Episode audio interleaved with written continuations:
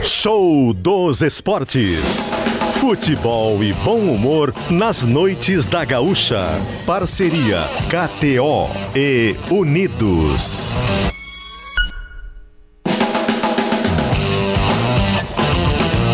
Luciano Périco.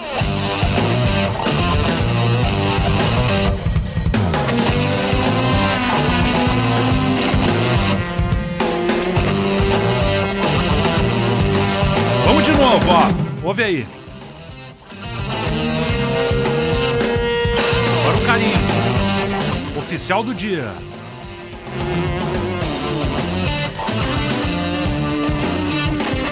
Senão ele não vai falar no programa. Luciano Périco e Gustavo Manhago. Ah, agora sim! 8 e 7, galera! É o show dos esportes entrando no ar nesta terça-feira, dia 7 de março de 2023. Tô na parceria com Gustavo Manhago, nosso Manha Gold. Hora tá de folga, descansando. E o show dos esportes lotadinho de atrações, minado de atrações, com a produção do Lucas Arruda e da Camila Nunes. Na equipe técnica, Ismael Cavalheiro, Matheus Santos, Wilson Vieira e Pietro Pezzi. E claro, já vou começar de imediato atualizando. Aliás, vou pedir pro Lucas Arruda chegar aqui no estúdio, se ele estiver aqui nas proximidades, para me ajudar também, ajudar o Manhago, para a gente acompanhar o Brasil de Pelotas, que está em campo. Copa do Brasil, chavantada milhão. Baita público, hein? No estádio Bento Freitas. Senta aqui, senta aqui, fala aqui com a gente. Boa noite, Lucas Arruda. Seja bem-vindo. Tu que vai cuidar desse jogo, não vai ser nem o Manhago, só pra te avisar, tá? Ah, é minha função, Lucianinho. Tá aqui pra isso. Tudo Só bem? essa. Boa noite, Lucianinho. Boa noite, Manhagol. Boa noite a todos. Que festa bonita faz a chavantada, viu? Bah. O jogo no estádio Bento Freitas, 8 minutos da etapa inicial em Pelotas e a Copa do Brasil, segunda fase, segunda rodada da competição. Tá valendo um pix gordinho, Lucianinho. Pix Lucianinho, quase. Gordinho. 2 milhões o Ah. pix para quem Por classificar isso que eles estão fase, comendo viu? a bola no início do jogo já. E tem um detalhe times, né? muito importante, Lucianinho. Não tem essa mais do empate favorecendo o visitante. Então, Ah, Aí que está. Tá feita a situação, o Brasil, é, se empatar o jogo de hoje, ele leva aos pênaltis, ele não é eliminado de cara, e se vencer, claro, ele garante a sua classificação à Mesma terceira situação fase. amanhã do São Luís, do Ipiranga semana que vem, do Grêmio também. O Grêmio, por exemplo, joga na arena, Perfeito. tem que ganhar. Se empatar, a vantagem não é do visitante. Vai pra pênalti. É isso, é isso. O Chavante tá escalado, Lucianinho, pelo Zimmermann com Hum. a seguinte formação: Marcelo Pitol, Luiz Gustavo, João Marcos, Rafael Dumas e Renan Siqueira. Tem Amaral, Márcio Jonathan, Guilherme Nunes e Luiz Felipe no meio-campo. Tem ainda o Patrick, ex-grêmio, que fez gol no final de semana. E o centroavante é Da Silva, mais um ex-grêmio. É o time do Chavante que está em campo 9 da etapa inicial, 0 a 0 no placar. Boa noite, Lucianinho. Tudo bem, Margot? Pô, não botaram o teu carimbo ali por. Eu vi, eu vi. Tá que querendo tu- te prejudicar, eu viu? vi que tu me valorizou. Eu queria dar uma sugestão Hum. para a delegação da Ponte Preta, que está no estádio Bento Freitas, neste jogo de hoje à noite, que amanhã, antes dela regressar para Campinas, que ela pegue a BR-392 Ah, até Rio Grande Entendi, já sei onde é que vai e chegar. vá no estádio Arthur Lawson. Pertinho ali de Pelotas. É, do 60 lado. quilômetros, estrada duplicada. Tem um pedágio lá, um dos mais caros do Brasil, né? Mas fazer o quê, né? Mas dá uma ida a Rio Grande ali e lá no Arthur Lawson vá conhecer o verdadeiro time mais antigo do Brasil, né? Que a Ponte Preta exibe lá no seu estádio, no Moisés Lucarelli, lá um- uma pintura lá de que é a mais antiga do Brasil. Não, né? A Ponte Preta é de 11 de agosto e o Rio Grande é de 19 de julho. Então, É, acho que julho é estão- antes de agosto, né? pelo menos. No meu calendário, É. pelo menos, é antes. Aproveite que eles estão em Pelotas ali, né? Uma viagem tranquila, estrada duplicada e tal. Aí vai lá. De repente até leva uma camisa do Rio Grande para vovô, pra casa. vovô é. e tal. Vovô que vai jogar a terceirona gaúcha aí no segundo semestre. Bom, Lucas. Depois dessa minha contribuição. É, não tua corneta já pra Ponte Preta. Tava olhando aqui, Lucianinho, o- o- a formação da Ponte Preta e dois nomes me chamaram a atenção, tá? O Arthur tá lá ainda na não? escalação do Hélio dos Anjos. O ex-lateral esquerdo do Grêmio, Júnior Tavares, é o camisa 22 da Ponte hoje. E o número 2, lateral direito, é o Everton, que estava No até pouco Inter. tempo no Internacional. Olha só. Que era o- do Vasco e. E do Red Bull passou Bragantino aqui, também. Bragantino. Ah, Isso então o lateral mesmo. esquerdo é o Júnior Tavares, porque tinha o Arthur, aquele do Inter. E o tava lá. Arthur também. O Júnior acho que tá jogando de meia Ah. esquerda. Tá, então são três jogadores que, que Acho que o passaram Arthur vai aqui. cobrar aquela falta ali, não foi? Ele cobrou?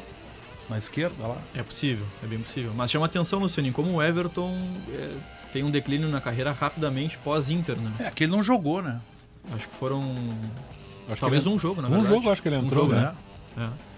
Então, esses são os destaques, Lucianinho, também da Ponte Preta que enfrenta o Brasil no Bento Freitas em Pelotas. Bom, fica com a gente, Lucas, mas se tiver alguma coisa para fazer também a gente fica de olho, que eu tava brincando, claro, a gente vai acompanhar também o jogo aqui no Bento Freitas. Mas gol, tamo no ar pra KTO, pra ir verão e KTO, vem pra onde a diversão acontece, kto.com. E unidos. A Casa da Volks na Ipiranga, pertinho da PUC. Camila Nunes e Lucas Arruda na produção. Ismael Cavalheiro, Wilson Vieira, Matheus Santos e Pietro Pezzi, a equipe técnica para esta noite. Até às 10 Hélio dos Anjos ali. aqui. E o Hélio dos Anjos está tendo chilique toda hora na beira Tá, do tá campo. nervoso? Tá calma, nervoso. Hélio dos Anjos, calma. Vai perder, calma. A Ponte Preta está na segundona do Paulistão, É, pois é, ela tá, não tava no mas principal. é o melhor time.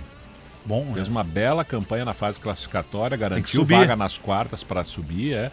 E assim, né, Luciane? A gente sabe que a segundona do Paulistão tem times tão fortes quanto os nossos do gauchão do interior aqui, né? É. É Ah, tem mais dinheiro, poder- é muito poder poder de né? investimento maior. Então, então, ah, Monte Preta tá na segundona do Paulistão, o Brasil é favorito. Não, não é bem assim, não. É jogo duro. Vamos ficar na torcida aí que dá. Olha aí, Olha o gol! gol! Gol, Gol Olha do gol! Brasil. Como é que tu faz, Marco? É, pra torcida. Cabeçou, gol!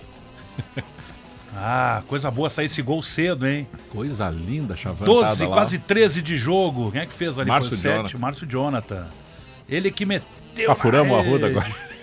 Não, mas é que ele Convidamos saiu- ele pra ficar É. com a gente. Não, mas o que a gente falou assim, que ele pode fazer o que ele tem que fazer, que ele tem outras tarefas também que a gente vai ficar cuidando. Tá bom. Escanteio bem cobrado Dois- no primeiro pau. dois narradores É, olhando o gol. é. Não vamos gritar gol, vamos ficar. Bah, matou o goleirão, coitado ali. Não tem VAR, né, Luciano? Não, Então, não tem. O boa. desvio no primeiro pau de costas, ele fez o Gol o Márcio gol. Jonathan. No primeiro, aquele escanteio no primeiro pau, que às vezes tem o desvio pra pegar no segundo, mas essa aí já foi Foi direto. direto. Belo gol do Brasil. 1 a 0 Chavante, 13 minutos do primeiro tempo. Aquele Pix ali já tá assim, a conta já tá pronta pra receber o Pix. E olha o segundo gol do Márcio Jonathan na Copa do Brasil. Bom, Manhã Gol, vamos fazer o seguinte, ó, o que mais importante tivemos no Grêmio nesta terça-feira, sempre o giro de informações é de Dali Alimentos, o melhor pedaço do seu dia. Vodka Valessa, casa bem com você. Não esqueça, beba com moderação e se dirigir. Não beba e Comfort Fronteira Hotel, o mais novo conceito de hotelaria em livramento. Alô, Douglas Demoliner. O zagueiro Pedro Jeromel começa a realizar trabalhos físicos, o que é mais uma etapa do seu processo de recuperação depois da artroscopia realizada ainda no mês de janeiro. Em comunicado, o departamento médico do tricolor informa que isso é mais uma etapa do tratamento que o jogador fará esses trabalhos físicos ainda acompanhados da fisiologia e dos preparadores da equipe tricolor. O Grêmio vai com um time misto para a última rodada do Gauchão. Valeu, Douglas Demoliner. O sinal vai marcar em seguidinha 8 e 15. Grêmio se apresentou hoje, né, para a semana da última rodada do Gauchão na fase classificatória. E o Inter também. Depois da folga na segunda-feira, o Colorado pensa no esportivo. Rodrigo Oliveira, as informações do Inter. Jogo contra o esportivo ganha áreas de vestibular para pelo menos três jogadores do elenco colorado, que podem conquistar uma vaga definitiva na equipe de Mano Menezes. Amanhã ocorre a definição sobre a presença ou não de Kehler, Vitão e Baralhas na partida contra o time de Bento Gonçalves. Real Betis da Espanha intensifica investida e prepara proposta por Johnny para o meio do ano. Muito obrigado, Rodrigo Oliveira, junto com Douglas Demoliner aí com aquilo que mais importante tivemos em Grêmio e Inter. E depois das nove eles voltam com mais detalhes aqui no Show O Brasil. Tá na pressão, tá 1 a 0 e tem falta na entrada ali da grande área do time da Ponte Preta, hein? Tá muito bem o Brasil no jogo.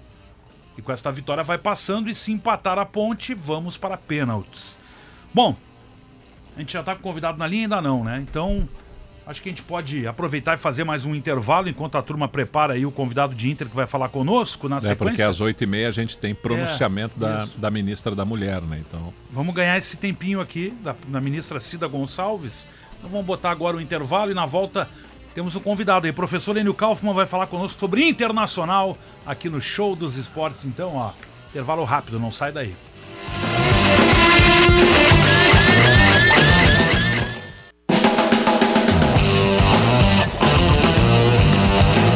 Volta, 8 e 19, Show dos Esportes, sempre na parceria da Unidos, a Casa da Volks, na Ipiranga, pertinho da PUC. É. Unidos, a Casa Não, da Volks. KTO, eu, eu li eu, só pra te derrubar. Eu escutei a, a buzina e não me liguei no negócio. Né? É que eu mudei a hora só pra ver se KTO, tava tempo. praia, verão e KTO, vem pra onde a diversão acontece, kto.com.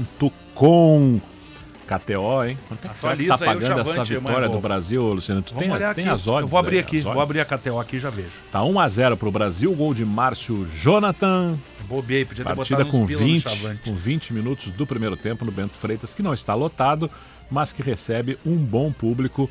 O Brasil vai se classificando para a terceira fase da Copa do Brasil. E Não- depois é sorteio, sabe- né? É, não se sabe o adversário, porque aí vão passar agora 20 times, né, Lucianinho? Essa fase tem 40 times. Passam 20 e aí entram 12. Entram os oito da Libertadores, o Inter entra, né, a partir da terceira fase. Entra o campeão da Série B, é o Cruzeiro, campeão da Copa Verde, né, o Paysandu, campeão da Copa do Nordeste, no caso, como o Fortaleza tá pela Libertadores, o vice, que é o Esporte, entra também. E agora não estou me lembrando quem é o. Ah, é do Campeonato Brasileiro. O São Paulo é o mais bem colocado, é o nono do brasileiro do ano passado. Entra também a partir da. para fechar 12 e aí temos 32, né? E aí vai até a, a decisão. Só pra atualizar a tua dúvida aqui, ó. É claro que o placar já tá 1x0, então a odd ela retrata isso. 1,62 tá pagando o Brasil, 3,50 o empate, 5,66 Ah, ela a vai ponte atualizando preta. conforme o É, placar. o placar e o agora tempo tá do jogo. 1x0, é claro. Daí, Entendi. claro, o Brasil ele vai, vai pagando menos, porque já está ganhando o jogo. Professor Enio Kaufmann, como é bom ouvir o senhor. Até já vou lhe avisar, professora.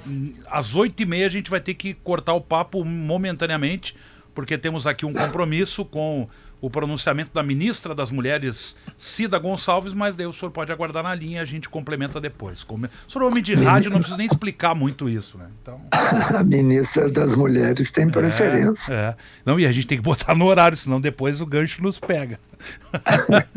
é oito e meia no horário da rede obrigatória. Mas, professor, eu quero começar já né, com o senhor para fazer uma análise, enfim, pós-Grenal. Como é que o senhor analisou o jogo, viu a derrota do Inter, o desempenho do time do Mano? Queria que o senhor fizesse um, um pequeno resumo aí de como é que o senhor acompanhou o Grenal. Na verdade, começou mal, né, Lucianinho?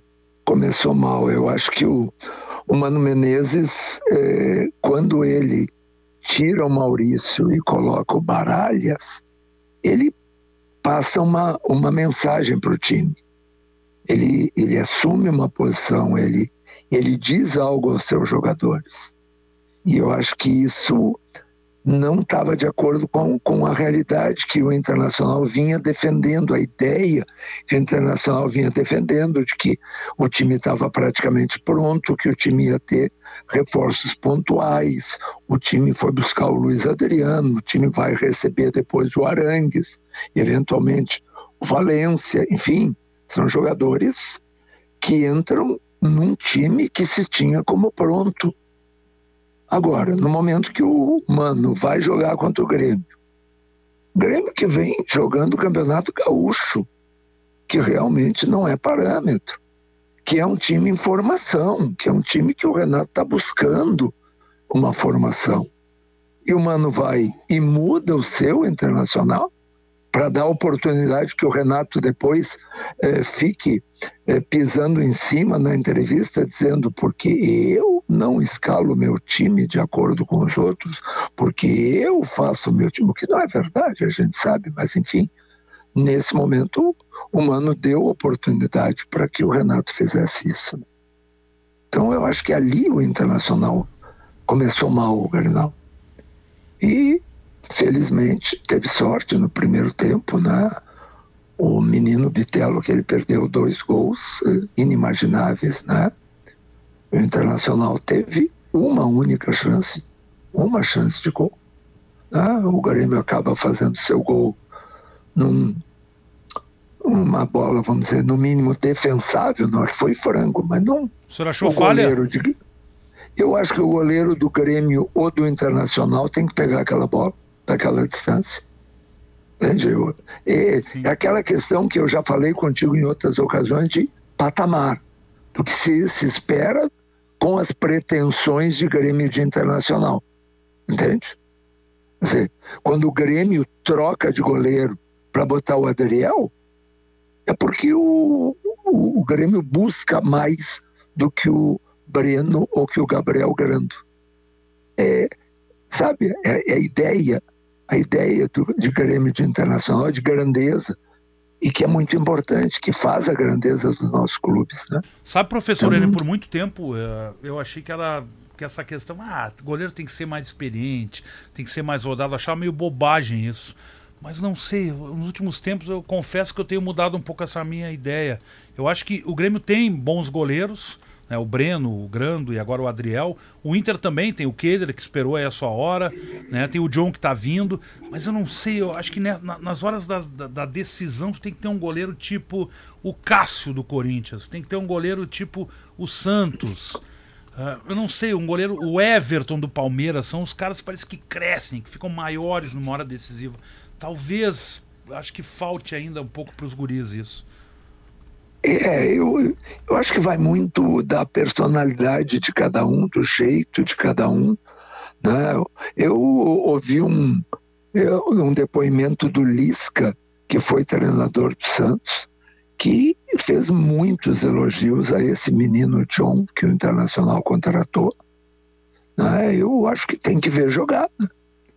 se o Internacional contratou, né, passando na frente dos outros jovens da categoria de base. Né? O Internacional tem historicamente esse problema com a categoria de base, né? é difícil de entender.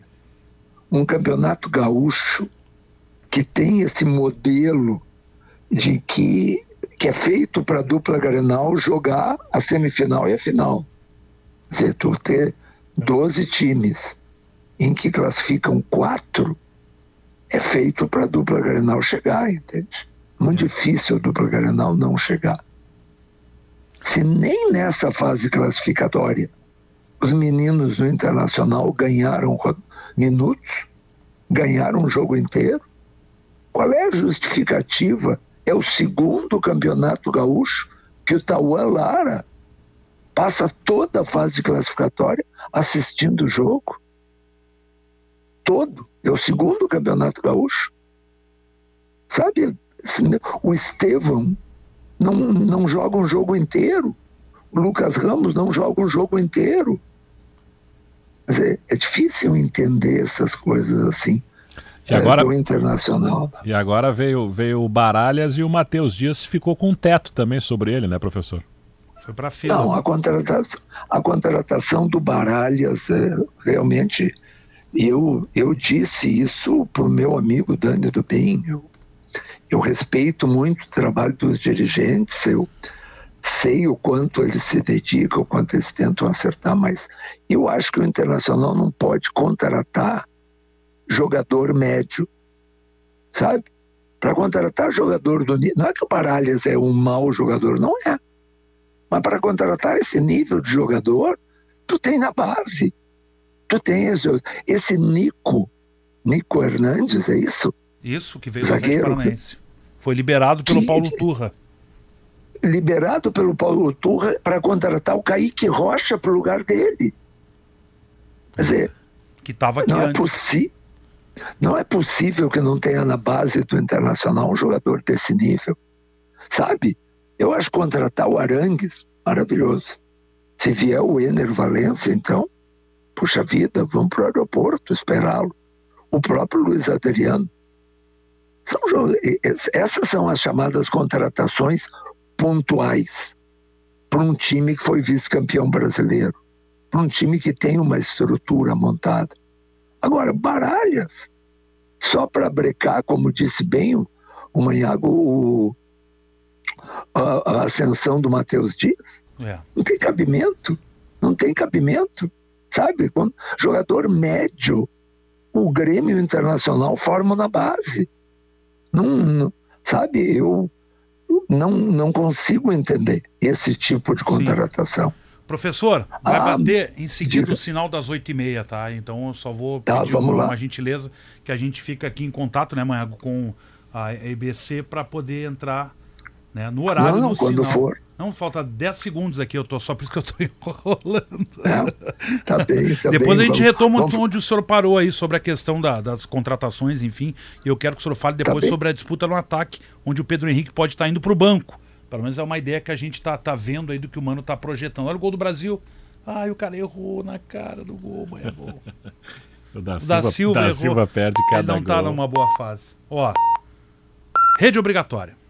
Muito bem, tá aí a manifestação da ministra das Mulheres, Cida Gonçalves, da manhã, dia 8 de março, Dia Internacional da Mulher, e por isso aqui interrompemos, né, Manhago, a conversa que estávamos tendo com o professor Enio Kaufmann, falando de internacional.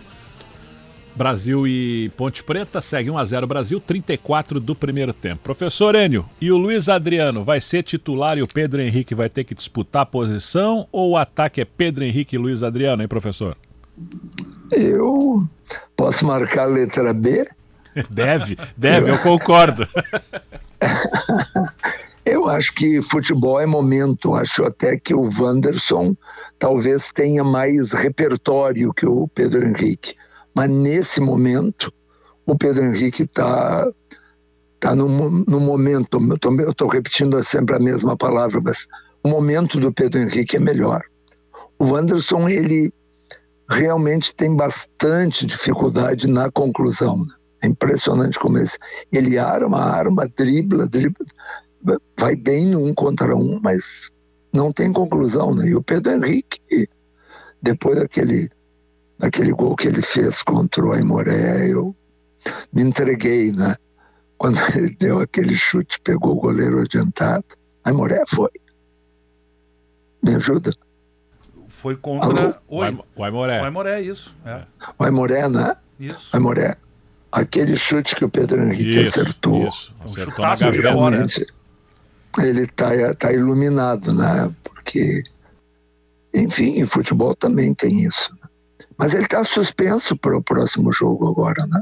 Está suspenso, está fora. É, eu acho que ali é, é a decisão mais simples, né, Manhago e professor Enio, agora pro, pro Mano. Ele não vai ter o Pedro. Henrique, já bota o Luiz Adriano com, provavelmente com o Wanderson, que não com deve ser poupado, não, né? não tá pendurado, não tem problema. É, vamos ver na semifinal, é. né? Semifinal aí depois é, é que, a gente tem que ver. Mas tudo vai é, depender, acho que, do desempenho dos dois nesse jogo contra o esportivo, né? é que a grande verdade é que agora vai começar o Campeonato Gaúcho. Né? O Campeonato Gaúcho realmente é a semifinal e a final né? para a dupla Grenal. Para a dupla Grenal, eu digo.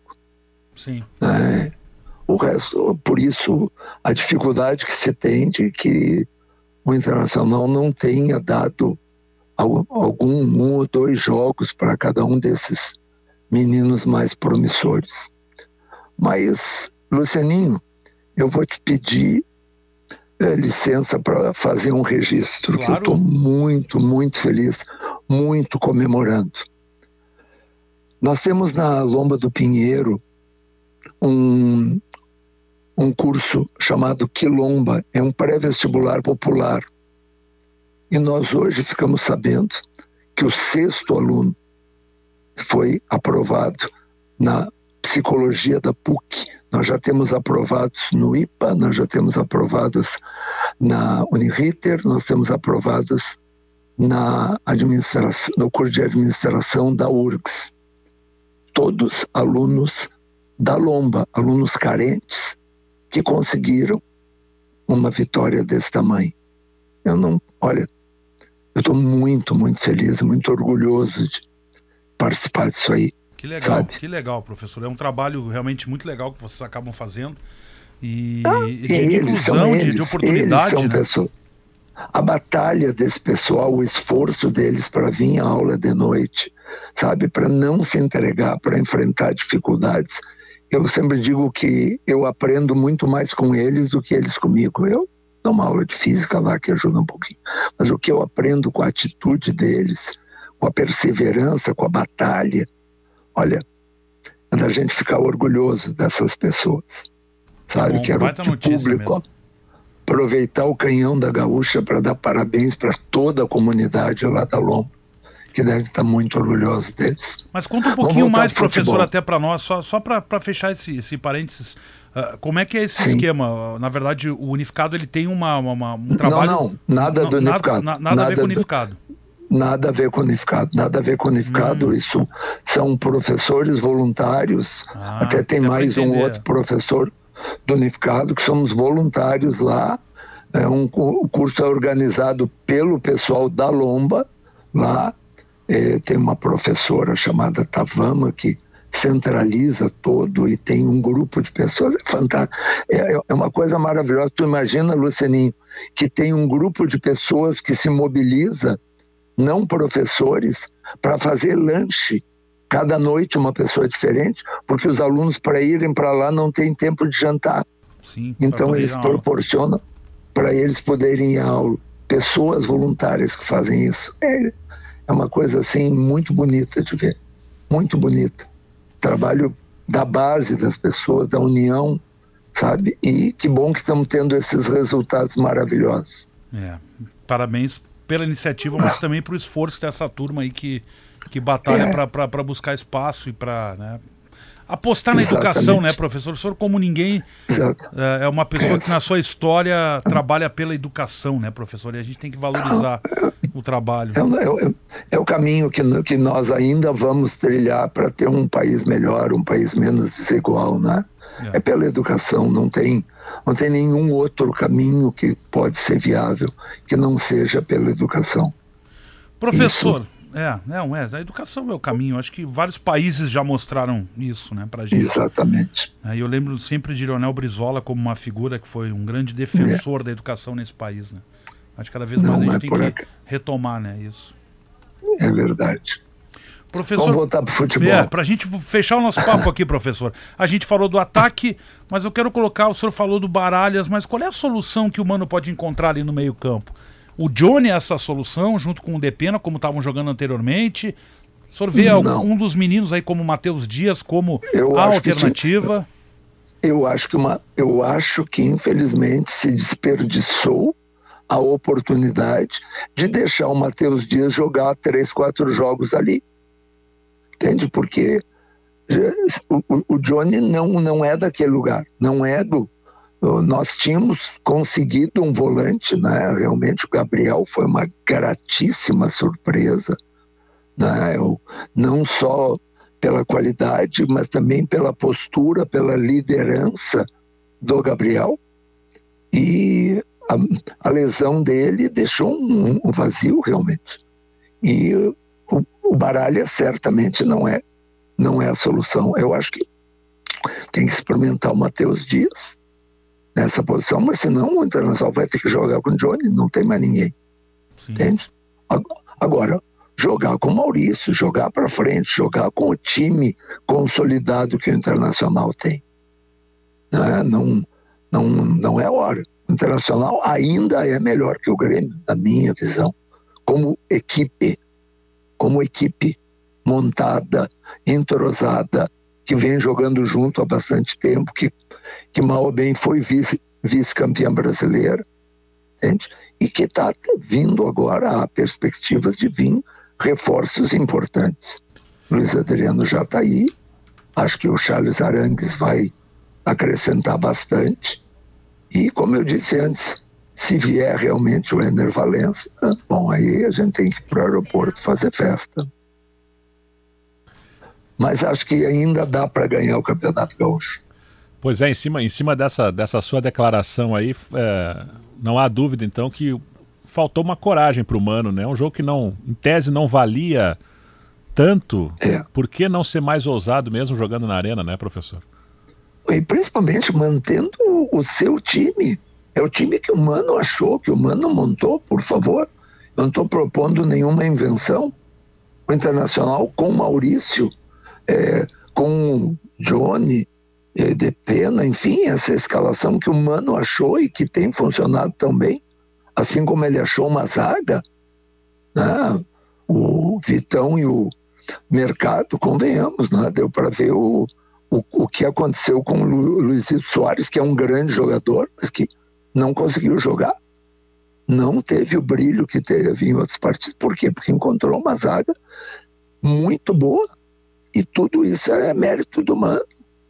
Eu não entendo por que ele recuou e, enfim, e passou essa, essa mensagem ao próprio time dele, entende? Sim. Que, que para mim era favorito. Era favorito. Favorito pela trajetória, né? O Grêmio ainda não, não tem. O Grêmio é um time recém-montado. O Grêmio está se montando como equipe. Entende? Agora tem que esperar. Tu vê, o Grêmio agora parece que vai que achou um lateral direito, né, que era para ser reserva. Tudo indica que o João Pedro que vai acabar sendo titular.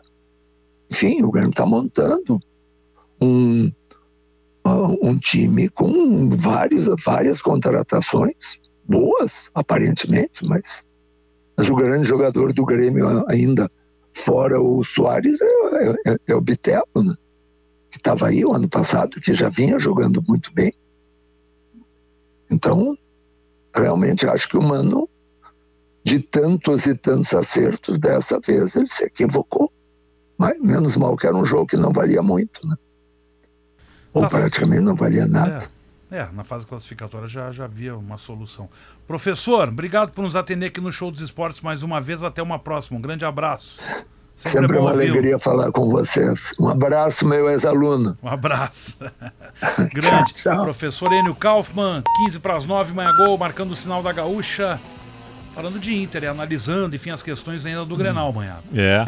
O que a gente mais ou menos chegou na conclusão ontem aqui, né, no nosso debate do show dos esportes aqui em que falamos desta Ousadia, né, ausência de coragem né, do, do Mano Menezes num jogo em que ele tinha a oportunidade de ser mais é, proativo, mesmo jogando dentro da arena contra 46 mil torcedores, 44 mil, né, se nós colocarmos os 2 mil colorados que lá estavam, o Inter realmente foi para empatar, não foi para ganhar o jogo. E aí acabou perdendo. Finalzinho do primeiro tempo lá no Bento Freitas. Ponte Preta melhorou no jogo, começou a criar algumas chances contra o gol do Marcelo Pitol, mas segue 1 a 0 o Brasil. O da Silva também perdeu um gol feito para o Brasil, podia ser 2 a 0 Vamos fazer o segundo agora. Mas é um, é um jogo que o, que o, Brasil está aguentando bem. Vamos ver até quando fisicamente vai aguentar. É, né? essa é a questão que a gente estava comentando fora do ar, que o Brasil, no gauchão, ele, em alguns momentos, ele cansa no segundo tempo, né? Com esse ritmo que tava de jogo, vamos ver. Cara, e toda hora, toda agora. hora tem bolinho no jogo na volta da ah, arbitragem. Esse juiz aí, é pulso zero do juiz, né? já pegou o cartão. Ó. Felipe, Vai botar a gente na rua ali. Felipe Fernandes de Lima, de Minas Gerais, é um ato que já tem jogos de Série A do Campeonato Brasileiro, mas é meio para-raio, né? É meio para-raio. Vai pegar o goleiro, acho que ele vai dar cartão, mas não, é só tirou do bolo. Ele deu cartão amarelo por uma falta que o Renan Siqueira fez, e aí se formou o bolinho depois na sequência. O goleiro saiu correndo da Ponte Preta em direção aos jogadores do Brasil. O Pitol já tá lá também, né? O Pitol gosta também de uma é. confusão.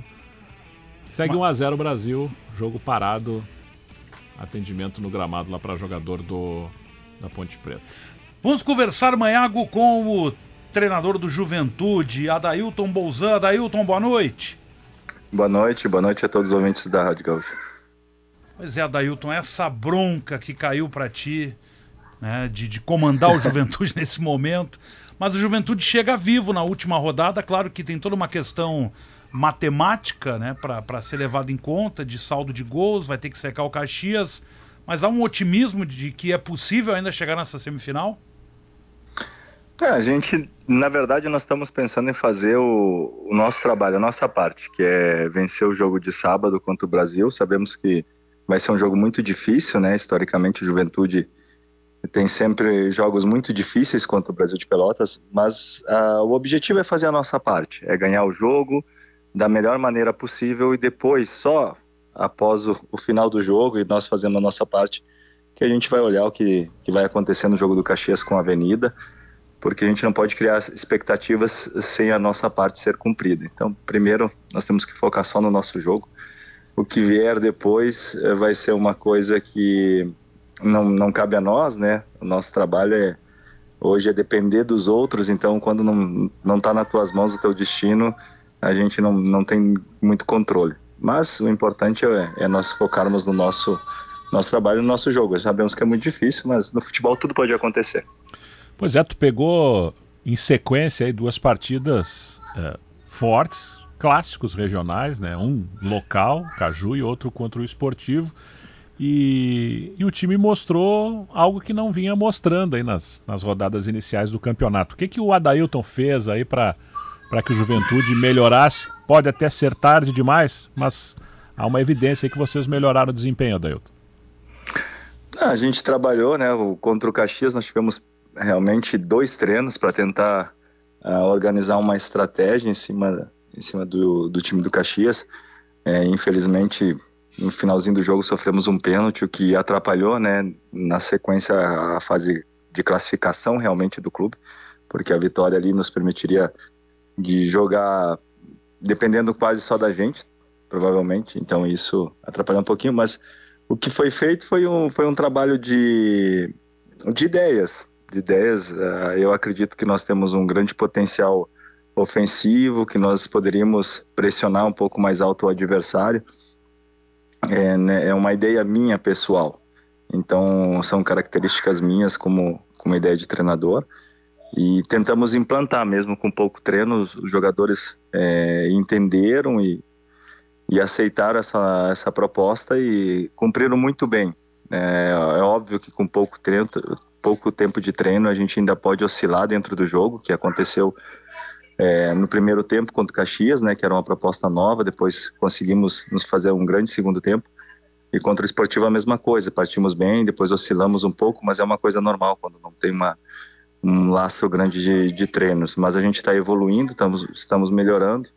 O campeonato tem mais um jogo depois das, das semifinais, né? Caso acontecesse alguma coisa de extraordinário de nos classificarmos, mas acredito já contra o Brasil ter uma evolução um pouquinho melhor, espero, né? Para mim e para os jogadores, porque eu acho que isso que é importante. A gente trabalhou muito nesse aspecto.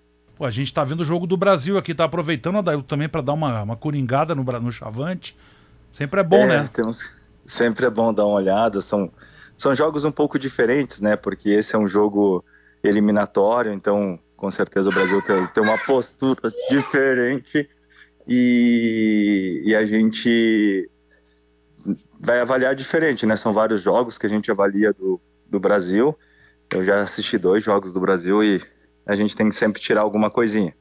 Óbvio que hoje é mais uma oportunidade. O Adailton está se desdobrando, o Maiaco, ele está dando entrevista para nós. Tá de babado. Tá vendo o Brasil e tem uma fera aí perto que deve estar tá é, isso aí. na correria aí. Quem é que tá contigo aí? Conta pra gente. É, é o Gabriel. É um, é um dos, das três feras que eu tenho em casa. É um menorzinho que acompanha comigo, tá sempre do meu lado vendo jogos, é, junto com os outros. Então é, é uma coisa que tem que aproveitar. O tempo de treinador e jogador é muito curto em casa, né? A gente está sempre ou viajando ou trocando de cidade.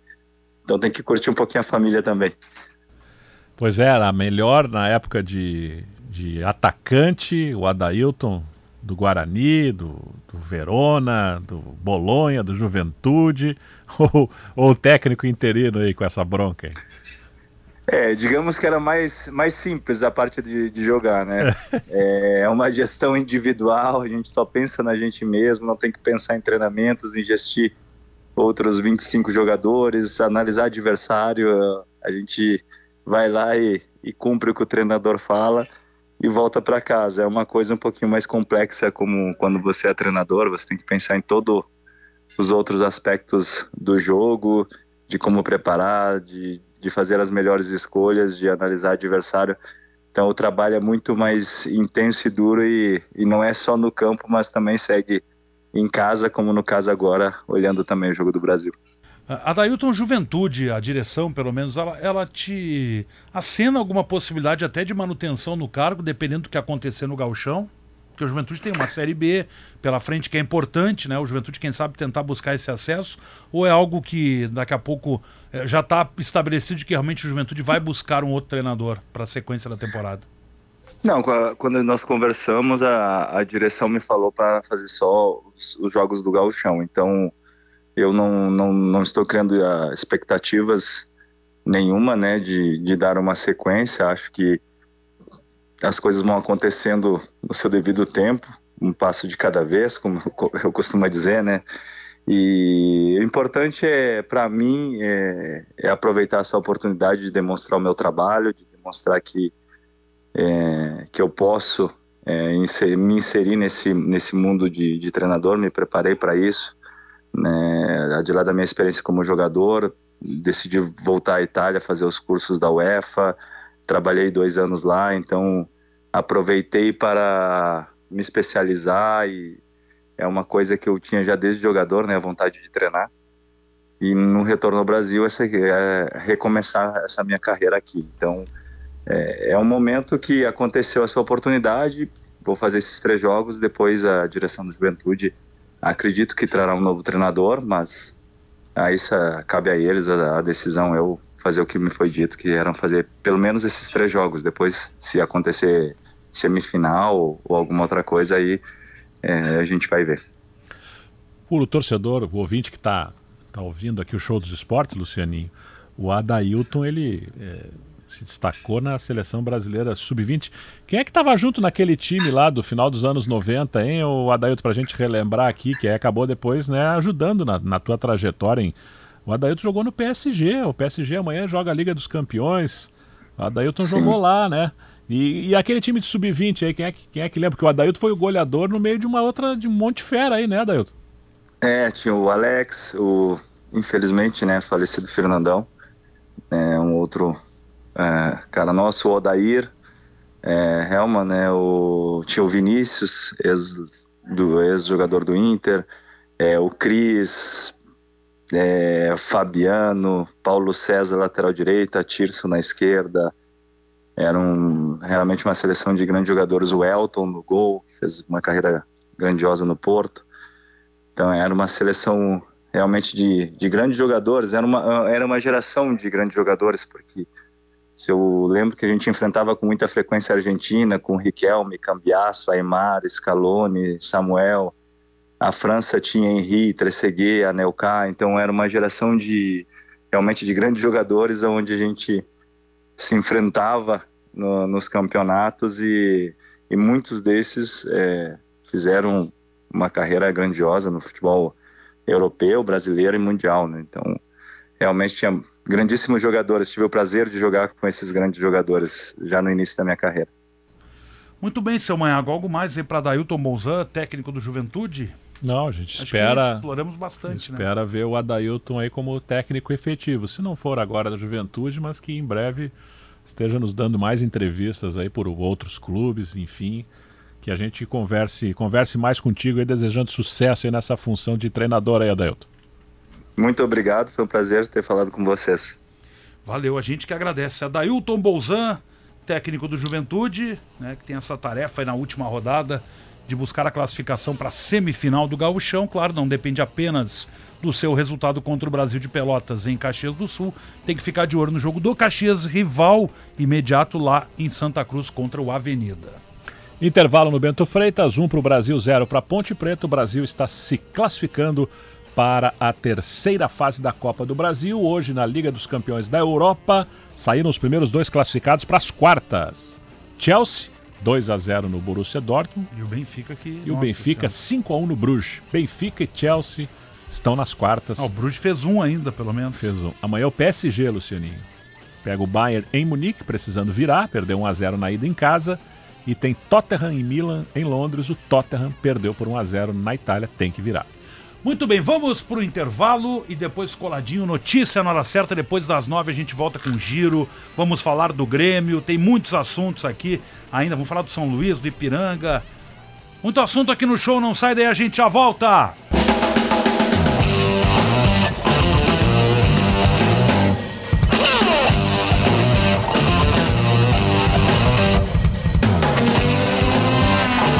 Estamos de volta, 9 e 4, show dos esportes na Gaúcha, na noite desta terça-feira, dia 7 de março.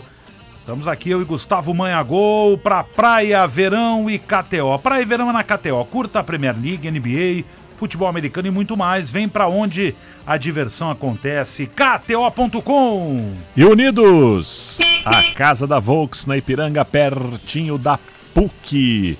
Hoje não tem jogo da Libertadores, Lucianinho. Amanhã, né, o. Atlético, o Atlético Mineiro joga em Bogotá amanhã contra Ah, o Milionários. É a última fase eliminatória antes da fase de grupos. Aliás, a Comebol marcou Quando é que é esse 27, sorteio? 27 de ainda? março. Ah, E aí demora. o Inter vai conhecer os seus adversários. O Atlético Mineiro pode ser um adversário. Fortaleza pode ser um adversário. A Fortaleza joga quinta-feira no Castelão contra o Cerro Portenho. Do Turim e do difícil. Marcelo Moreno. Primeiro jogo não, não teve, em né? Fortaleza. Não. É, começa Vai essa- ser em Fortaleza isso, primeiro, tá. Isso, decide no Paraguai. E o Atlético joga amanhã em Bogotá e decide no Mineirão na outra semana. E hoje está começando a Copa Sul-Americana, que é aquela fase preliminar de confrontos nacionais. Não tem brasileiros nem argentinos. né? Só tem times das oito confederações restantes que se enfrentam.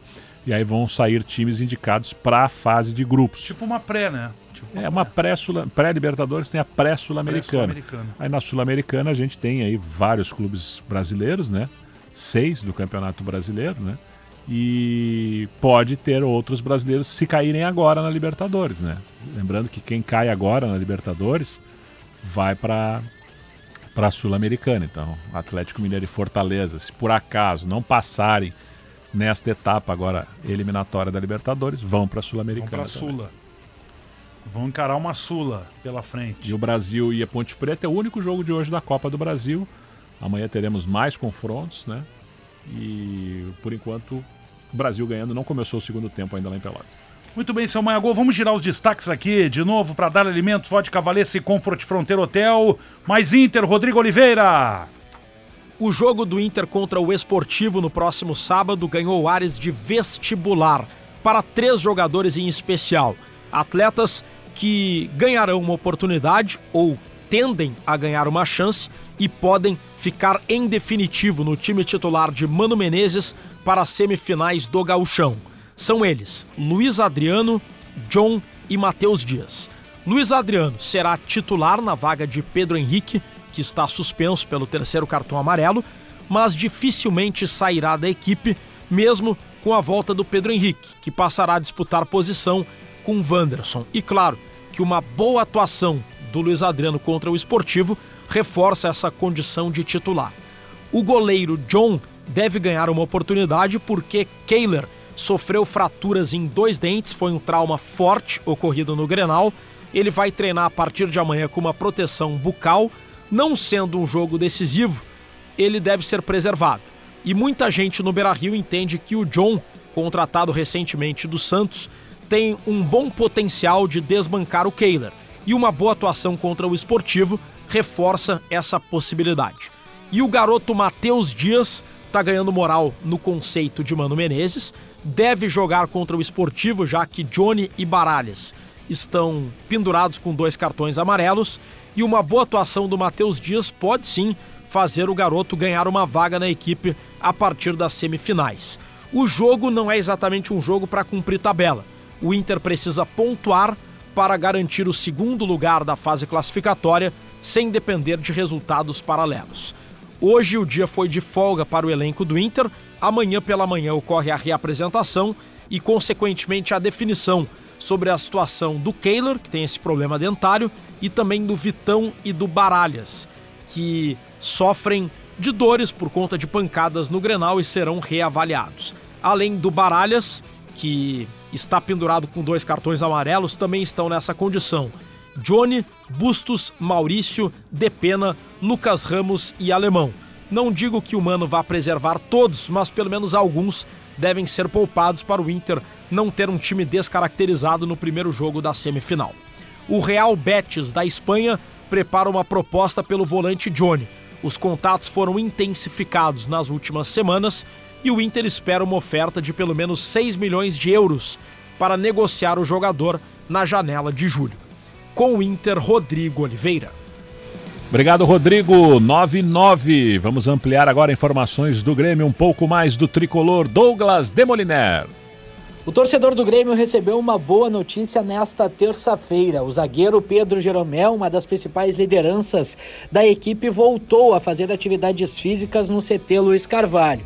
Recapitulando, o jogador acabou sofrendo uma lesão no menisco do joelho esquerdo durante a pré-temporada, ainda no mês de janeiro, e precisou passar por uma artroscopia. Faz dois meses desde este procedimento cirúrgico realizado pelo zagueiro e capitão do tricolor.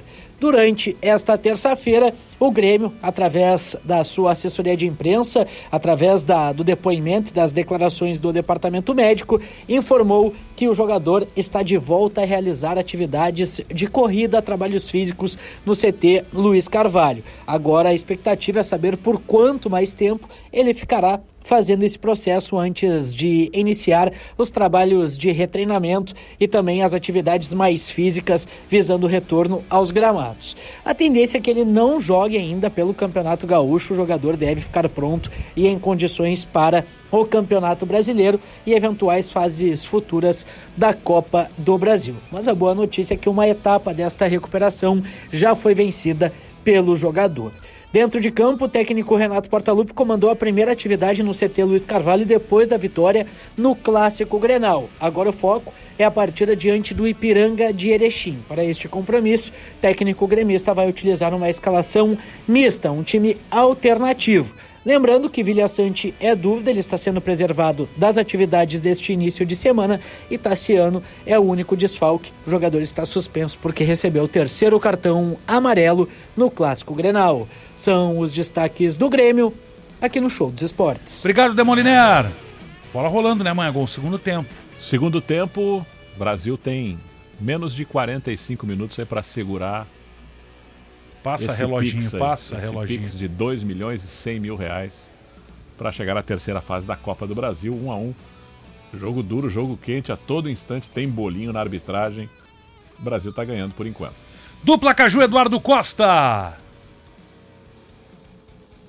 O Juventude chega à última rodada do Campeonato Gaúcho sem depender de si somente para conseguir a classificação à fase semifinal. Precisa vencer o duelo contra o Brasil no estádio Alfredo Jaconi e torcer por uma derrota do Caxias e ainda tirar um saldo de cinco gols para conseguir avançar à próxima fase do Gauchão e também conseguir uma vaga na Copa do Brasil da próxima temporada. O técnico será o interino novamente, Adailton Bouzan, vai comandar a equipe no jogo de sábado diante do Brasil, ele que conta com o retorno do volante Jean Irmer, que estava suspenso e volta a ficar à disposição.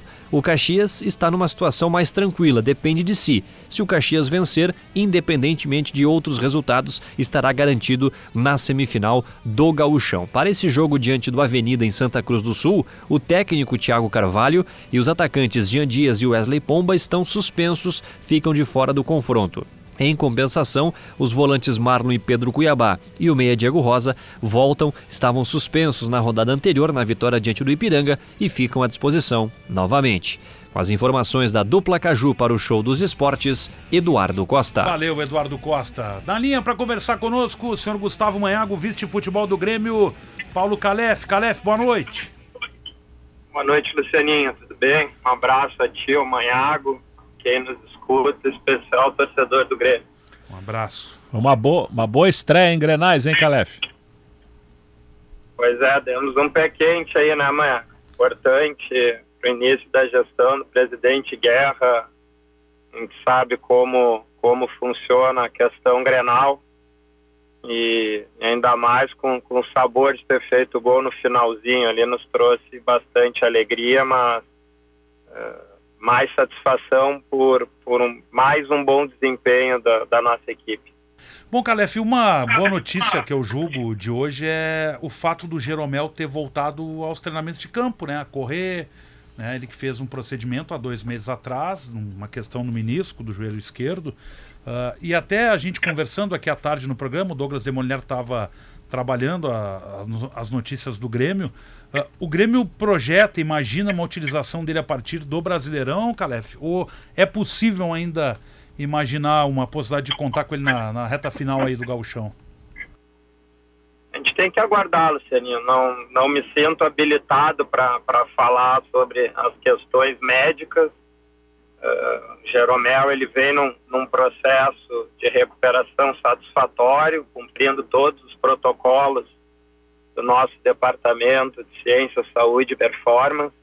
Uh, tem desempenhado as suas atividades uh, de uma maneira, um processo evolutivo, vamos dizer assim. Ele teve ali algumas dores após a, a cirurgia, superou isso e não, não, quero aí trazer nenhuma expectativa. Uh, a gente já espera que o quanto antes ele possa estar no, nos auxiliando em campo melhor, mas que cumpra aí com, com todos os processos para daqui a pouco não ter um, um retrocesso grande na, na sua recuperação. O sinal está marcando 9 e 15. O, o Calef, esse esquema novo que o Renato está utilizando dá um alívio no vice de futebol que não precisa tirar do bolso o dinheiro para trazer o Michael, hein, Calef? Não, Acho que aliviou o, presidente, que não vai precisar fazer o é. cheque. O vice de futebol vai ficar na pressão ainda pela, pela pelo dinheiro para contratar. O, o esquema, é, ele tem se mostrado uh, satisfatória pelo desempenho da, da equipe, sem dúvida, mas isso daí compete ao Renato definir juntamente com a comissão técnica e também tratar com os jogadores.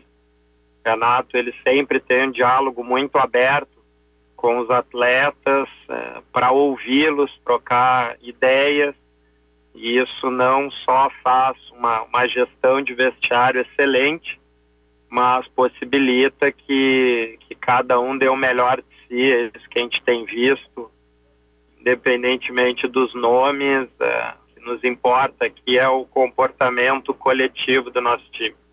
Calef, um pouco do bastidor assim da contratação do Vina, porque o Renato né, tem, falou, enfim, já algumas vezes de que é uma indicação dele, esse atleta. E vamos combinar, ele chegou e, e, e, se adaptou rapidamente ao Grêmio. Já fez dois gols, fez gols em Grenal, né, assumiu uma titularidade, o Grêmio passou a jogar de uma forma diferente após a entrada dele no time. Como é que foi a opção, a negociação, enfim, para trazer esse jogador que, que já vem dando tão rapidamente uma resposta? É, tiveram dois momentos, Seni. O Vina, ele foi um, um jogador que o Renato falou, mas também ele fazia parte uh, da nossa análise né, quando nós tivemos o primeiro encontro com o Renato no Rio de Janeiro para tratar da sua renovação e, e, quando isso se consumou nós acabamos avançando uh, nos nomes que buscaríamos contratar. Vina, ele num primeiro momento, acredito que foi no mês de dezembro, não foi possível avançar por situações financeiras.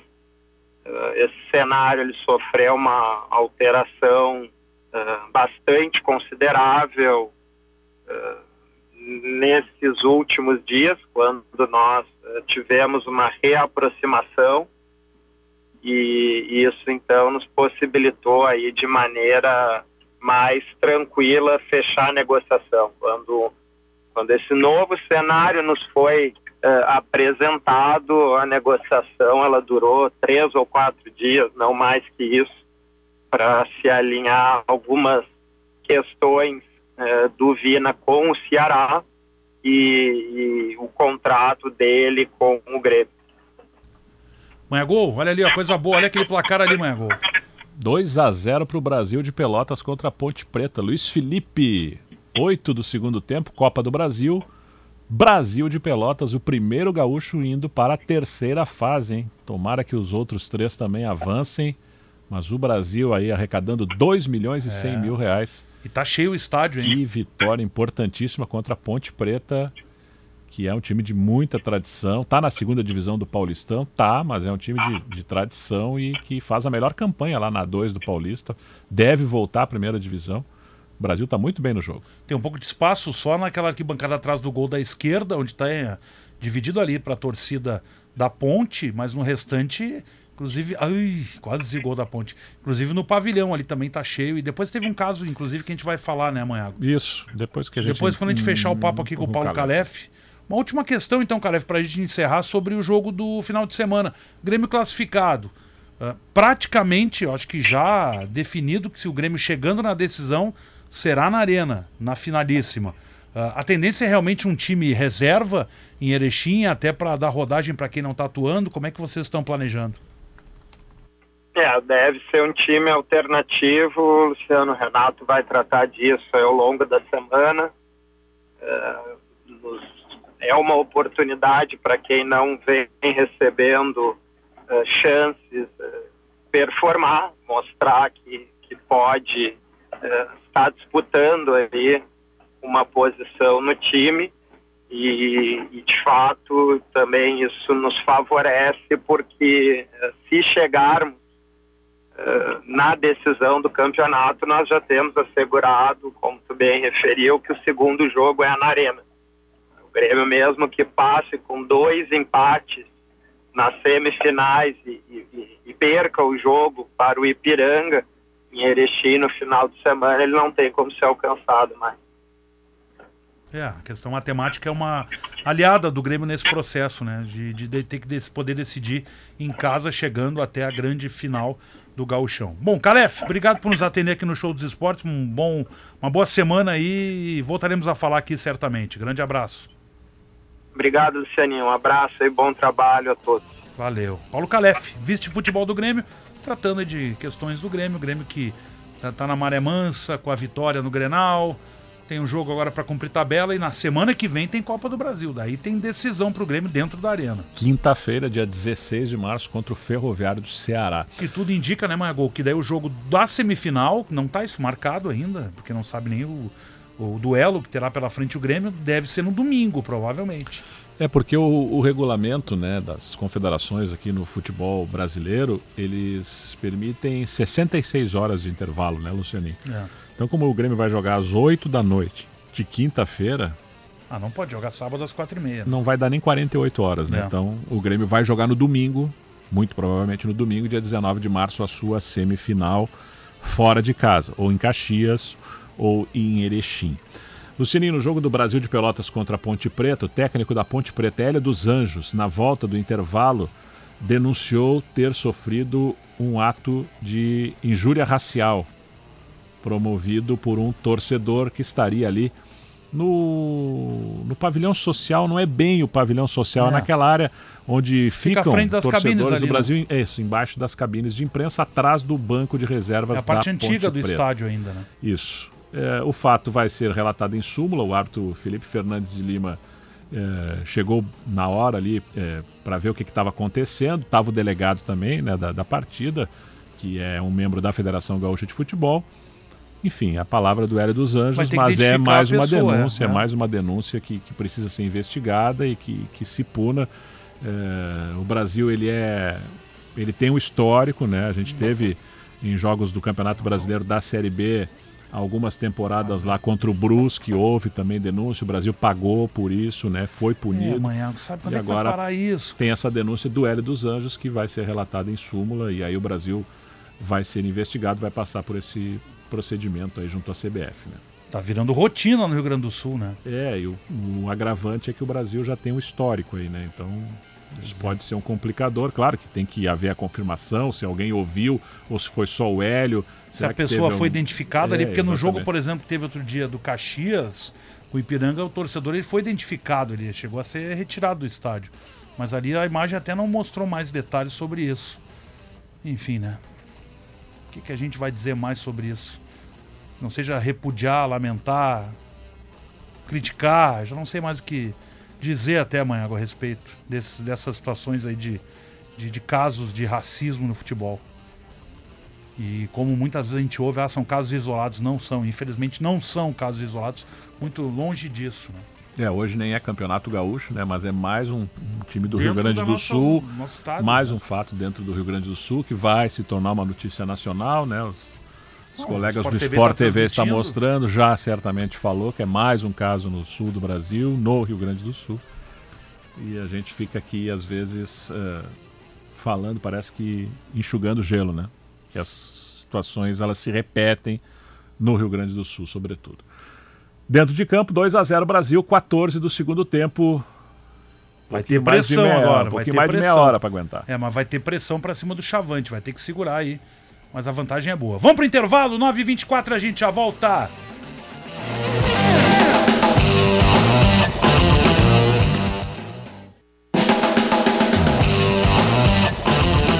Estamos de volta, 9h27, show dos esportes na Gaúcha de KTO e Unidos. Daqui a pouco tem mais convidados para conversar conosco aqui no show.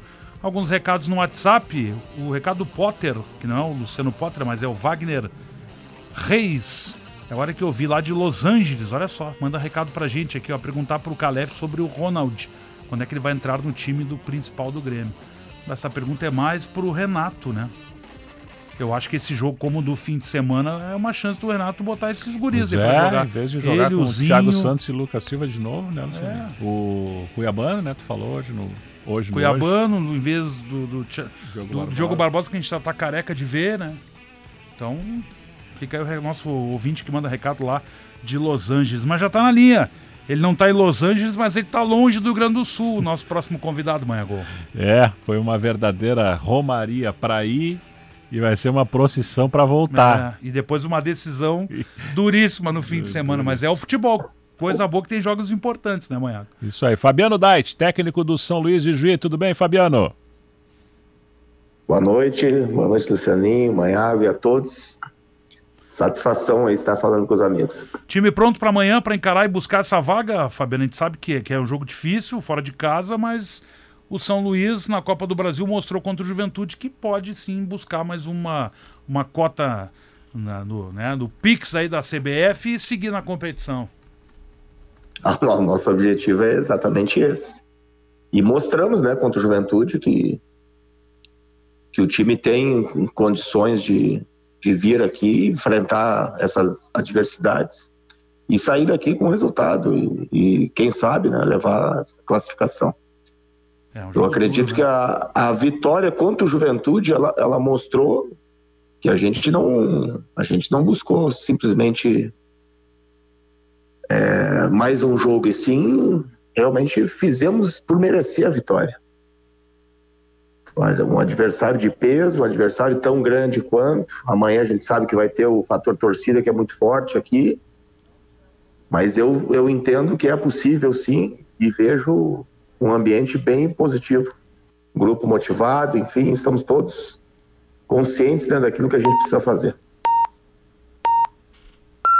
Sinal marcando 9 e meia. Uh, Maninho, o time está mais ou menos na, na média do que tu vinha, tu vinha jogando, a manutenção de esquema, ou tu precisou fazer alguma mudança que tu não pode contar para o jogo contra o Remo?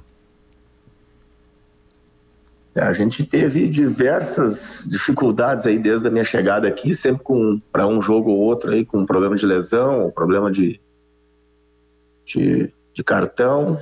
E para esse jogo temos dois problemas. Perdemos o Liel, aí, um jogador jovem que estava fazendo um bom jogo contra o Brasil. Então é, mas são, são situações normais. Né? A gente a gente tem boas peças aí para para fazer o enfrentamento e voltar com, com, com mais esse Pix aí da, da CBF. o Pix da CBF. O Brasil tá levando o Pix, tá 2 a 0 21 do segundo tempo. Mas, uh, Fabiano, o jogo. Ah, a gente está acompanhando aqui. É, o jogo que, que, o, que o São Luís tem também no fim de semana é uma decisão. Né? Não, não pode errar contra o Aimoré. Em casa. E como é que vocês estão projetando isso? É uma via... um desgaste nesse jogo de amanhã, uma viagem longa, mas tem uma decisão onde tem que manter uma, uma, uma permanência na primeira divisão. Realmente acho que é o, é, é o momento mais decisivo aí do São Luís na temporada, onde o erro pode ser fatal num caso ou no outro. Certamente, né, Lucianinho? A gente, a gente já projetava isso aí desde a nossa chegada, que, que poderia ter é, esse confronto contra o Emoré.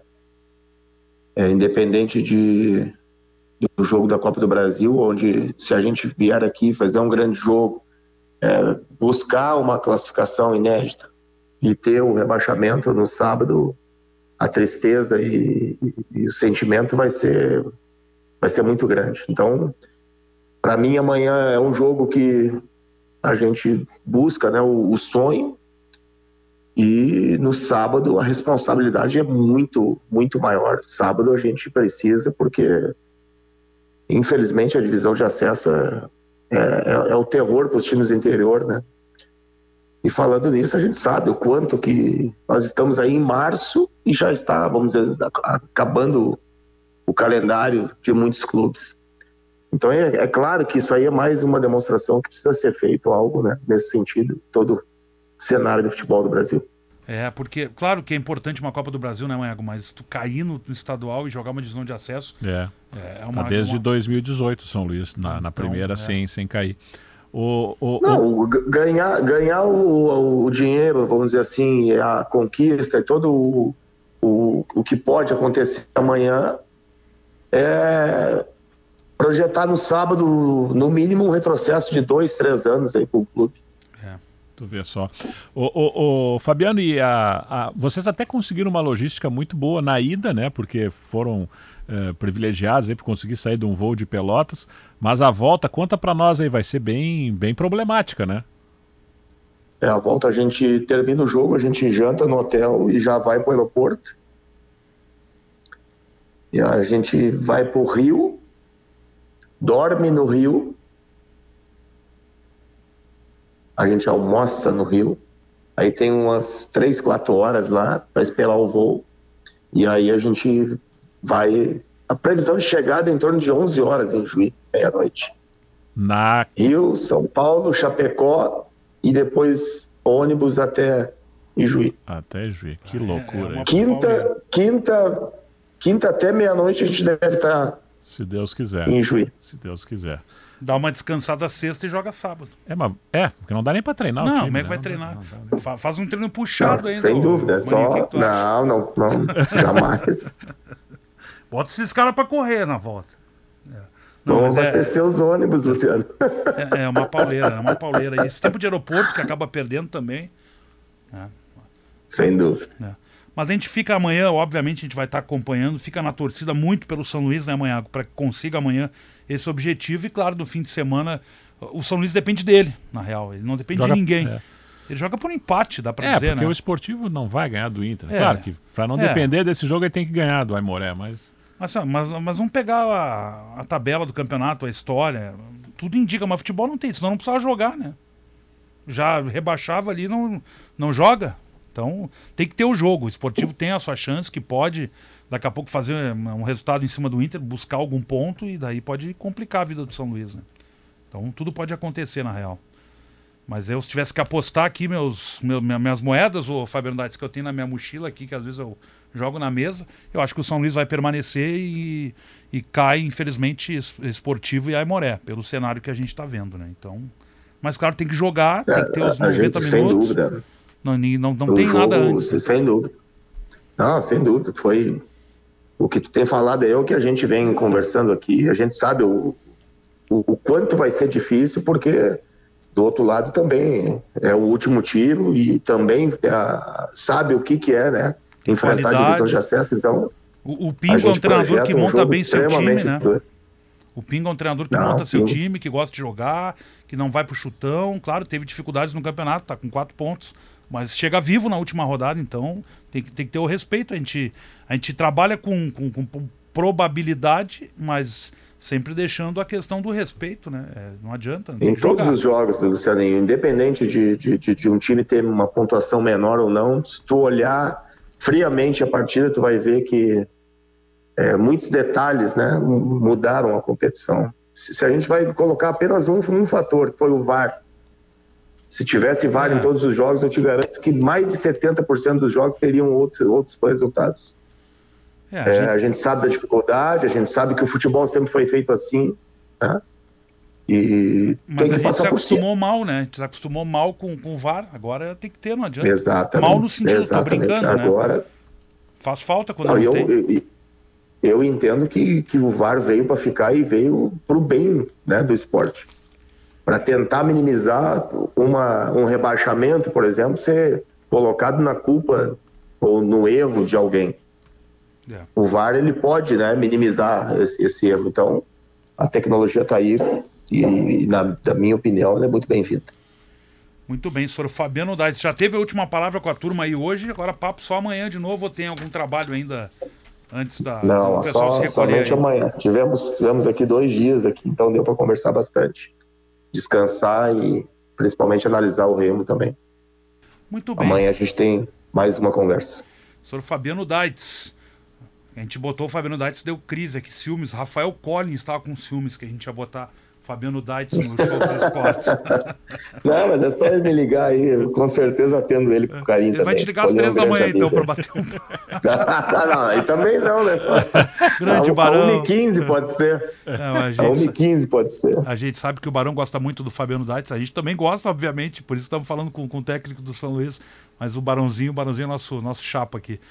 Fabiano, boa sorte amanhã. Vamos estar na torcida aqui à noite fazendo o show dos esportes, de olho no jogo, enfim, esperando aí um bom resultado do São Luís. Ah, muito obrigado, Lucianinho. Um abraço a todos aí. Espero que a gente consiga levar mais essa classificação para o Rio Grande do Sul. Nosso futebol ele precisa momentos como esse, né? Como o Brasil vem fazendo. A gente tem que elevar o, o nível, o cenário do nosso futebol gaúcho. Com certeza. Fabiano Daitz, técnico do São Luís, lá em Belém, cara o Remo amanhã. Olha o horário do jogo amanhã, amanhã. 20. É às 20 também? 20 horas. Amanhã naquele esquema Prime. É, só Amazon Prime. É. Amazon Prime. Na... Por isso que os caras te compraram. Pois é. Tu, veio, tu não fez. Veio duas cobranças da minha fatura do cartão de crédito da Amazon Prime. Eu não faço nem ideia de como é que se faz isso. Aí já tive... É que já, eles queriam te ajudar, já tô já, te cobrando antes para poder ver o reclamei lá na é. meu, minha, minha operadora de crédito é. e cartões é. bloqueados para ah, evitar sim, maiores é, problemas. Para não ter outros problemas. Daqui a pouco começa a vir cobrança indevida, até o cara explicar que, né, que é tomada, né, focinho de porco, já era. o jogo vai ser lá no Baianão. Baianão, é. O estádio não é no Mangueirão, então. Não é no Mangueirão, não. São Luís e Remo Lembrando que o, time que passar né, vai para uma terceira fase, onde o adversário é conhecido por sorteio.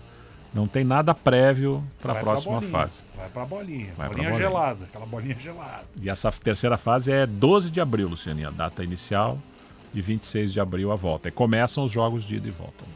Muito bem, Sr. Maiagol. Vamos fazer o último intervalo? Pode ser? E na volta a gente tem mais atrações aqui no show que não para hoje nesta terça-feira. É muito assunto e o Chavante vai segurando. 30 minutos, 2 a 0 Brasil, passando de fase. Tá na mão já o convidado?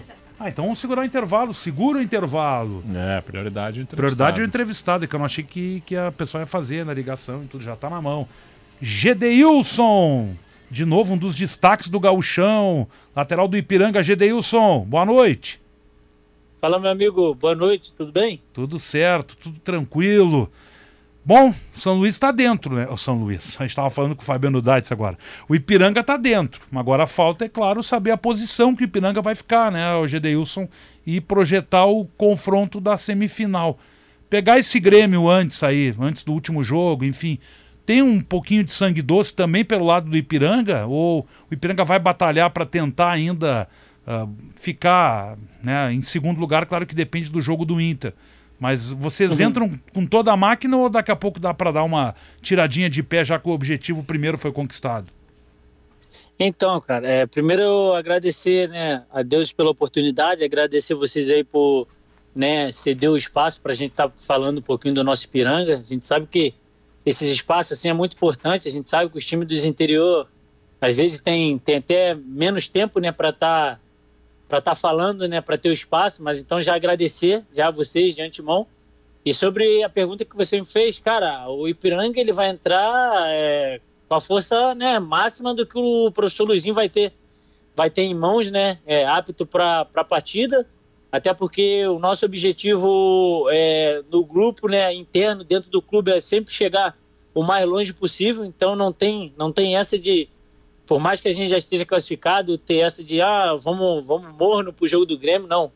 É, o Ipiranga ele vai entrar com, com força máxima para, como eu falei, a gente tentar chegar o mais longe possível. Até porque uh, na Copa do Brasil, alguns dias depois, vocês têm o Bragantino aí, logo depois, né, Gedeus? Sim. Então é, é, uma, é uma, outra, uma outra missão dura no Colosso da Lagoa, com pouco dia de diferença, né? Aham, sim, é, a gente tem o jogo né, da, da segunda fase da Copa do Brasil, quarta-feira, contra o Bragantino. A gente sabe a importância que é esse jogo também, assim como também a gente encara o jogo do Grêmio com uma importância também. É uma equipe né, referência no cenário nacional do futebol, é uma equipe muito qualificada, na qual serve para a gente também nos testar mais uma vez, nos provar mais uma vez é, o quanto a gente é capaz, o quanto a gente pode né, chegar longe. Então, é claro que a gente tem também esse pensamento do jogo na quarta, a gente sabe o tamanho que é, a responsabilidade que é no jogo de quarta, mas não foge, não foge muito também da responsabilidade que a gente sabe que é o jogo de sábado também não, cara. Até porque a gente costuma dizer entre nós internos ali, gente, nós atletas ali, junto com a comissão de diretoria, a gente sabe que é, depois que a gente pisa ali dentro, não tem essa se está valendo, se não está valendo, se você for meia boca, você fica para trás. Então, você, quando pisa ali dentro, tem que ir a Vera. Então, eu posso te afirmar que, com certeza, o Ipiranga também vai a Vera com, com aquilo que o, como eu falei, com aquilo que o professor Luizinho vai ter em mãos é, em força máxima para estar tá colocando diante do Grêmio. Bom, Gedeilson, é mais um campeonato que o Ipiranga chega, como a gente brinca aqui, nas cabeças, chega para decidir. O que mostra que uhum. o trabalho é muito bem feito aí pelo Luizinho, pelos atletas, e você é um dos remanescentes aí do, do time vice-campeão do ano passado. Uh, uhum. O jogo mais recente, que foi a derrota ali para o Caxias, já foi digerido internamente tudo que aconteceu?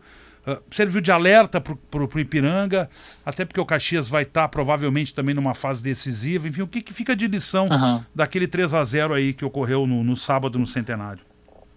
Ah, a derrota ela sempre nos alerta, né, cara? É claro que a derrota, quando você perde, não tá tudo errado e quando você ganha, também não tá tudo certo. Mas tem coisas que acontecem no futebol justamente para nos alertar, né? A gente sabe é, os momentos do jogo que a gente pecou, mas a gente também tem a total consciência do que o juiz ele estragou um jogo que poderia ser muito bacana, muito legal, é, para todos que estavam assistindo. Eu acho que foi uma audiência é, de um jogo esperado, né? As duas equipes que jogam parecido, que jogam para frente, que todo mundo queria assistir. Mas infelizmente o árbitro teve aquela, aquela, né, aquela participação de, de atrapalhar um pouquinho o espetáculo. Não digo que o resultado seria diferente. Eu não vou falar isso aqui, até porque é, é jogada ali dentro das quatro linhas mas ele tem uma parcela assim de ter estragado um pouquinho o espetáculo. Então, assim, é, pô, ele, todo mundo viu o lance do pênalti que ele deu. É uma bola recuada do Lohan, que ele falou que o Lohan recuou, uma bola que bate na canela do Lohan e vai para a mão do Kaique. Então ele já começou ali e era um momento que a gente estava melhor na partida. Né? Como eu te falei, não, não que a gente estaria o tempo todo, o segundo tempo todo, é, em cima é, melhor na partida. Mas a questão desse, desse, daquele início ali, a gente estaria melhor. Então poderia ser outro cenário. Mas sim, serviu sim para a gente de alerta, para a gente ver aonde nós pecamos, que a gente entra numa fase agora, numa sequência agora de jogos, que a gente não pode errar mais. A gente não tem margem de erro para pecar.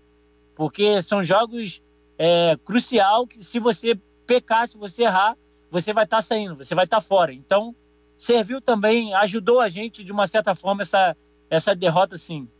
Você falou em PK, eu lembrei do teu companheiro lateral esquerdo, PK. Uh, é, falou em PK. Mas, Gedeilson, é, é, bem isso, assim, né? O Ipiranga ele tem agora uma decisão em cima de outra, porque esse jogo contra o Grêmio Sim. até tá, tá light, pro Grêmio também, mas o Grêmio, da mesma forma, tem uma Copa do Brasil na outra semana, como o Ipiranga também tem, e possivelmente uh, deve ser um duelo que se desenha aí entre, entre Grêmio e Ipiranga ou Grêmio e Caxias, né? Então o Ipiranga pode de novo ser uhum. adversário do Grêmio na, na, na questão do cruzamento do, dos, dos confrontos, né? Então tem mais esse detalhe daí, né? daí a decisão em cima de decisão. É, é, o famoso, é a famosa sequência de, de Série A, né? É. A gente brincou aqui, falou aqui, a gente tem uma sequência agora, é, até o professor Luizinho mesmo é, tem tentado colocar isso dentro da gente, uma mentalidade que ele é um cara, cara, é assim, muito para frente, a gente costuma dizer assim, o Luizinho é um cara pensa muito na frente, é muito para frente, é uma filosofia totalmente diferente.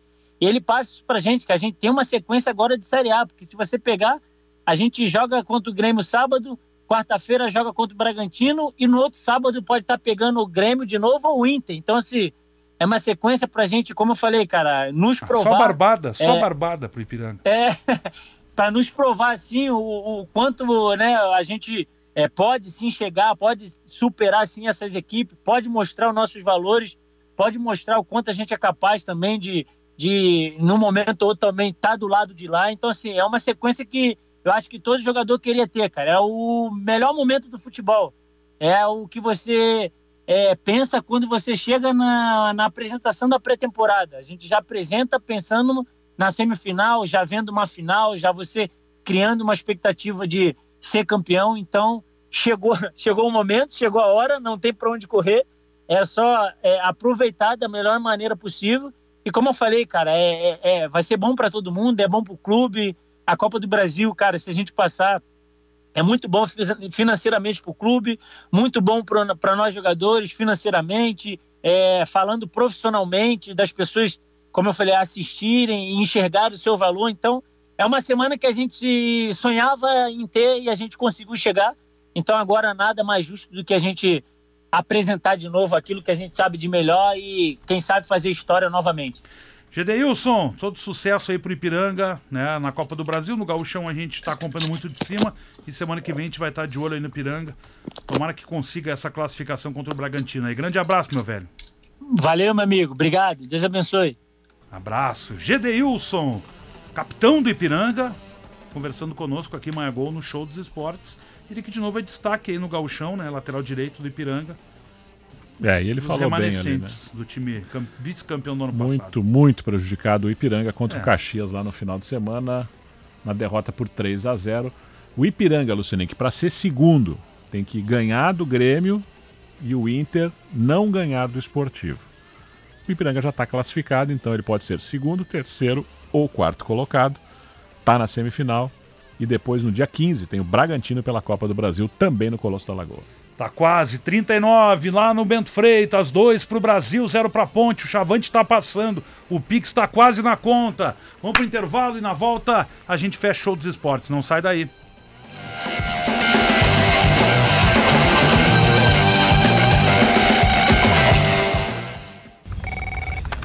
Sistema Nacional das Agências de Propaganda, bom dia. É do sindicato? É, também. Como assim também? Nossa atuação é muito maior do que as questões sindicais. Somos a conexão do mercado gaúcho com o brasileiro, apoiamos a gestão e potencializamos o ambiente de negócios nas agências também. Ah, entendi. Sistema Nacional das Agências de Propaganda no Rio Grande do Sul. Já estava mais do que na hora de atualizar o sistema. Saiba mais em sinaprors.com.br. Rede de Farmácias São João, a farmácia da sua família. Confira ofertas imperdíveis para você economizar ainda mais. Desodorante aerossol Above por R$ 6,50 cada. Kit sabonete Chloe por R$ 12,00 cada.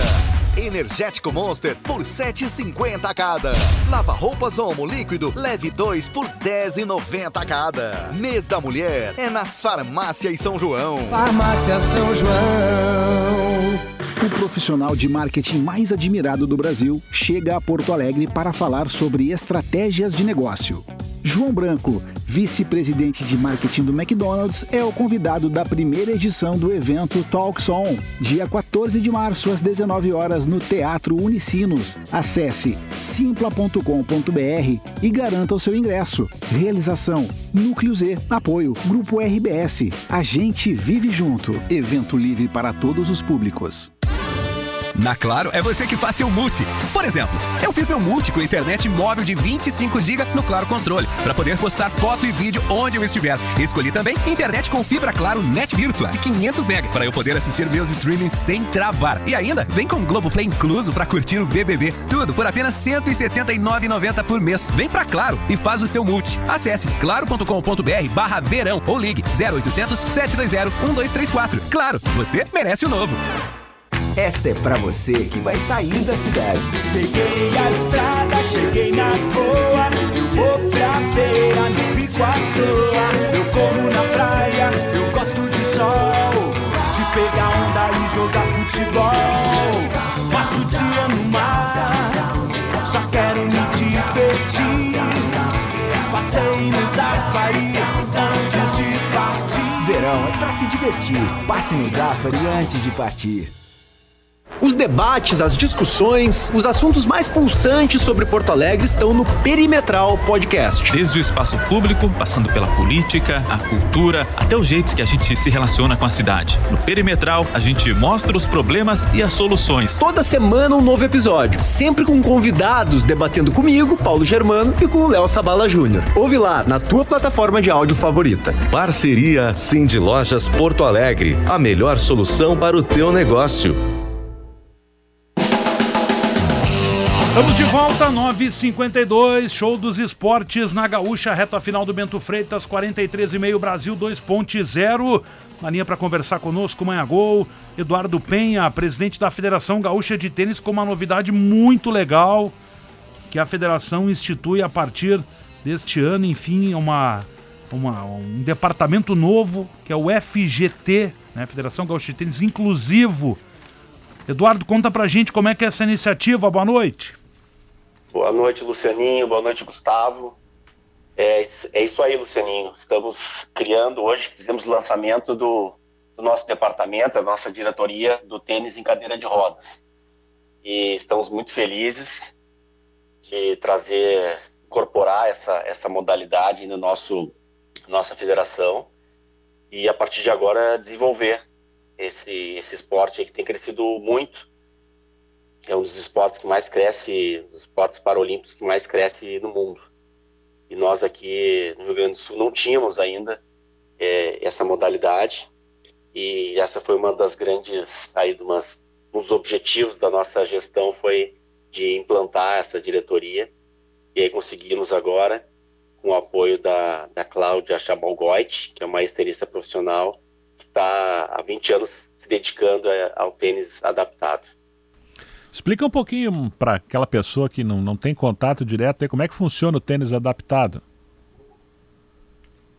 É o seguinte, Lucianinha, é, é, essa modalidade é desenvolvida para qualquer pessoa que tenha é, problemas de locomoção e é uma cadeira de rodas que é um, é um, um pouquinho modificada para que tenha mais mobilidade, mais velocidade. Então as rodas são uh, um pouco inclinadas e ela funciona exatamente como o tênis, as regras são, são iguais, com exceção de uma: a bola pode picar duas vezes. No mais, a raquete é igual, a bola é igual, rede, dimensões da quadra, é tudo igual. O piso, e Eduardo, é, o piso é o saibro mesmo ou não? Pode ser no saibro e pode ser também no, no, no piso duro, no barracuro, como a gente chamava, Sim. né? Chama. E então em qualquer piso ele, ela, ela pode ser jogado, assim como, como o, o, tênis. E pode ser jogado pode ser jogado em duplas também, simples, e também duplas mistas, né?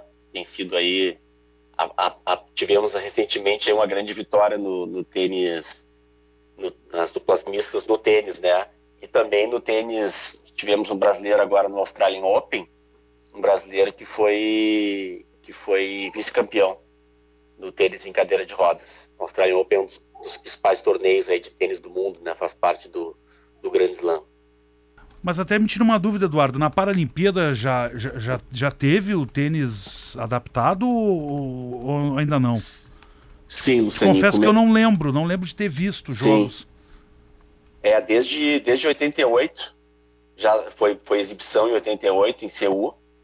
Uh, e já desde 98 que ele está incluído, então, oficialmente como esporte paralímpico. E é um grande sucesso. É um dos esportes, aí, como eu falei, que mais cresce, né, que mais, mais se acompanha dentro dos esportes paralímpicos. Ah, que bom, né? E que bom que, que a gente aqui comece a ter esse cuidado maior via Federação Gaúcha, né, Manhado? E vocês já, já têm algum número de, de praticantes e como é que as pessoas podem fazer, aquelas que gostariam de se se integrar a esse projeto, hein, Eduardo? Sim, nós, não, nós ainda não temos um número muito grande de praticantes, né? A gente está desenvolvendo o esporte.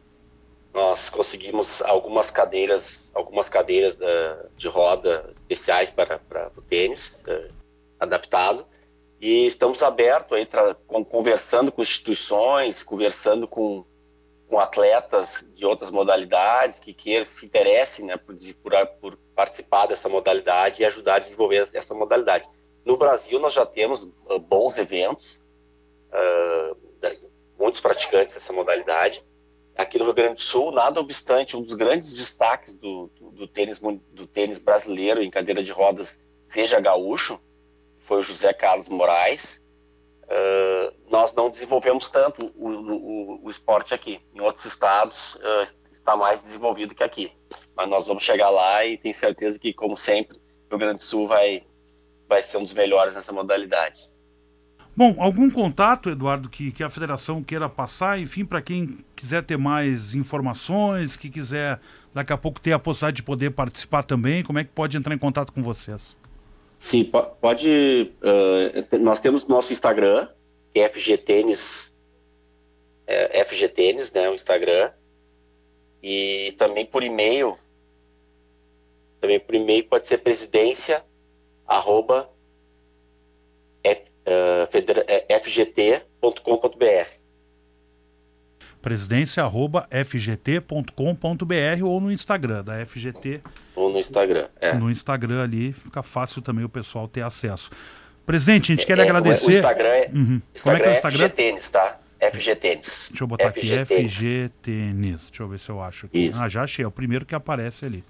Então, é. fica a dica aí para quem quiser mais informações, né? Federação Gaúcha de Tênis lá no Instagram, FG Tênis RS.